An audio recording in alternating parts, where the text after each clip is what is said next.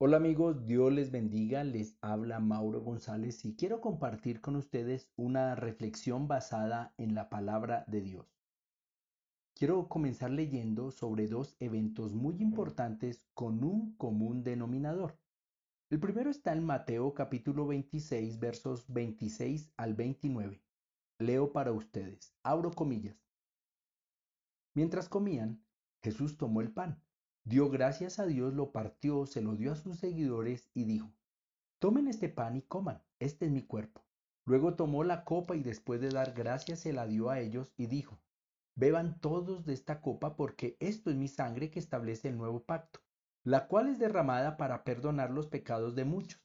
Les digo que nunca volveré a beber vino hasta el día en que beba con ustedes el vino nuevo en el reino de mi Padre. Cierro comillas. El segundo está en Juan capítulo 14, verso 1 al 3. Leo para ustedes. Abro comillas. No se preocupen, confíen en Dios y confíen también en mí. Hay muchos lugares en la casa de mi Padre. Si no fuera así, se los diría. Voy a prepararles un lugar. Y si voy y preparo un lugar para ustedes, regresaré. Los llevaré conmigo para que estén donde estoy yo. Cierro comillas. El apóstol Juan fue uno de los privilegiados que estuvo presente en la llamada Última Cena del Señor, momento que contuvo uno de los episodios más tristes de la Biblia, la despedida del Señor Jesús. Entre esta despedida, la captura, tortura, muerte y la resurrección de nuestro Señor Jesús pasaron tres días. Seguramente tres días de tristeza, incertidumbre y desorientación para los apóstoles. Sin embargo, llega el momento de la aparición de Jesús, resucitado en cuerpo glorioso, haciéndole saber que la promesa se había cumplido. La alegría no duró mucho tiempo. Jesús nuevamente partía para su hogar celestial.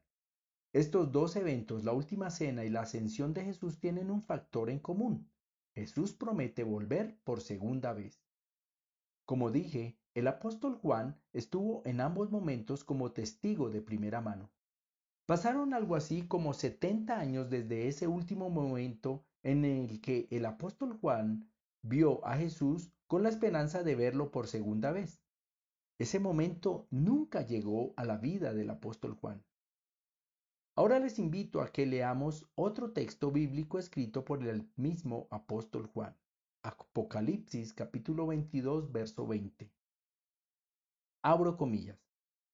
Jesús el que da testimonio de estas palabras son ciertas, dice, sí, vengo pronto.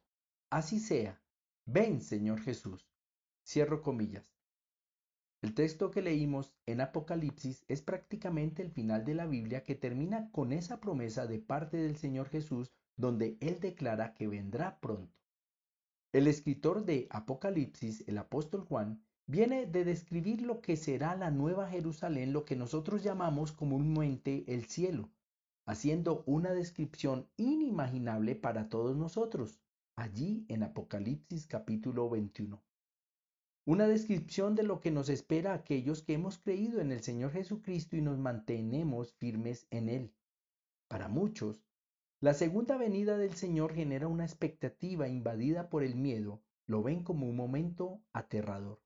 De hecho, el solo pensar en la palabra apocalipsis para muchos es sinónimo de algo funesto, negativo. Y por eso es nuestra tarea estudiar lo que significa realmente la segunda venida del Señor para nosotros los cristianos. Esperar la segunda venida del Señor es tan importante como creer en la resurrección de nuestro Señor Jesús.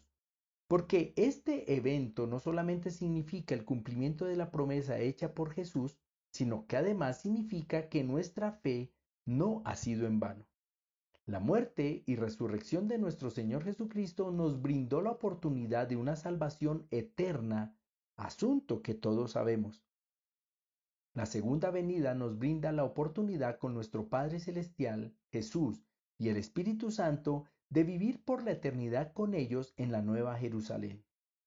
Mucho más allá del hecho de disfrutar de una ciudad inimaginable, un lugar paradisiaco, está el hecho de tener vidas libres de las angustias y afanes de este mundo.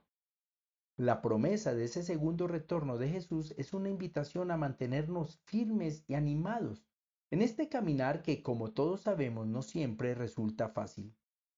Según la historia bíblica, el apóstol Juan, cercano a los 100 años de edad, estaba no solamente encarcelado, sino además exiliado en la desértica isla prisión de Patmos. Fue enviado allí por orden del emperador Domiciano. Seguramente vivió en una cueva, sin comodidades y privado de muchas cosas. Se cree que pasó allí aproximadamente dos años. ¿Por qué es tan importante saber estos hechos? Porque fue en medio de las privaciones y consecuencias de ser cristiano que el apóstol Juan escribió esta carta. El apóstol Juan murió esperando esa segunda venida de nuestro Señor Jesucristo. Podríamos decir que humanamente hablando, Juan tendría razones para estar reservado respecto a su fe en Cristo, lo cual nos hace saber que fue una carta que brindó primeramente al apóstol Juan una voz de esperanza, de aliento en medio de su caminar con Cristo. Y fue precisamente esa esperanza lo que le mantuvo vivo, optimista, fortalecido para seguir adelante. Queridos amigos, más allá del hecho de poder sobrellevar la vida en el aquí y ahora con la ayuda de nuestro buen Dios, también está el hecho de tener la certera esperanza que Jesús vuelve por segunda vez. Tener esto nos brinda en medio de las adversidades y desafíos de la vida fe para seguir, fuerza para mantenernos firmes ante las tentaciones de este mundo, creyendo que vale la pena seguir caminando con el Señor. Queridos amigos, Jesús vuelve. Un abrazo, Dios les bendiga.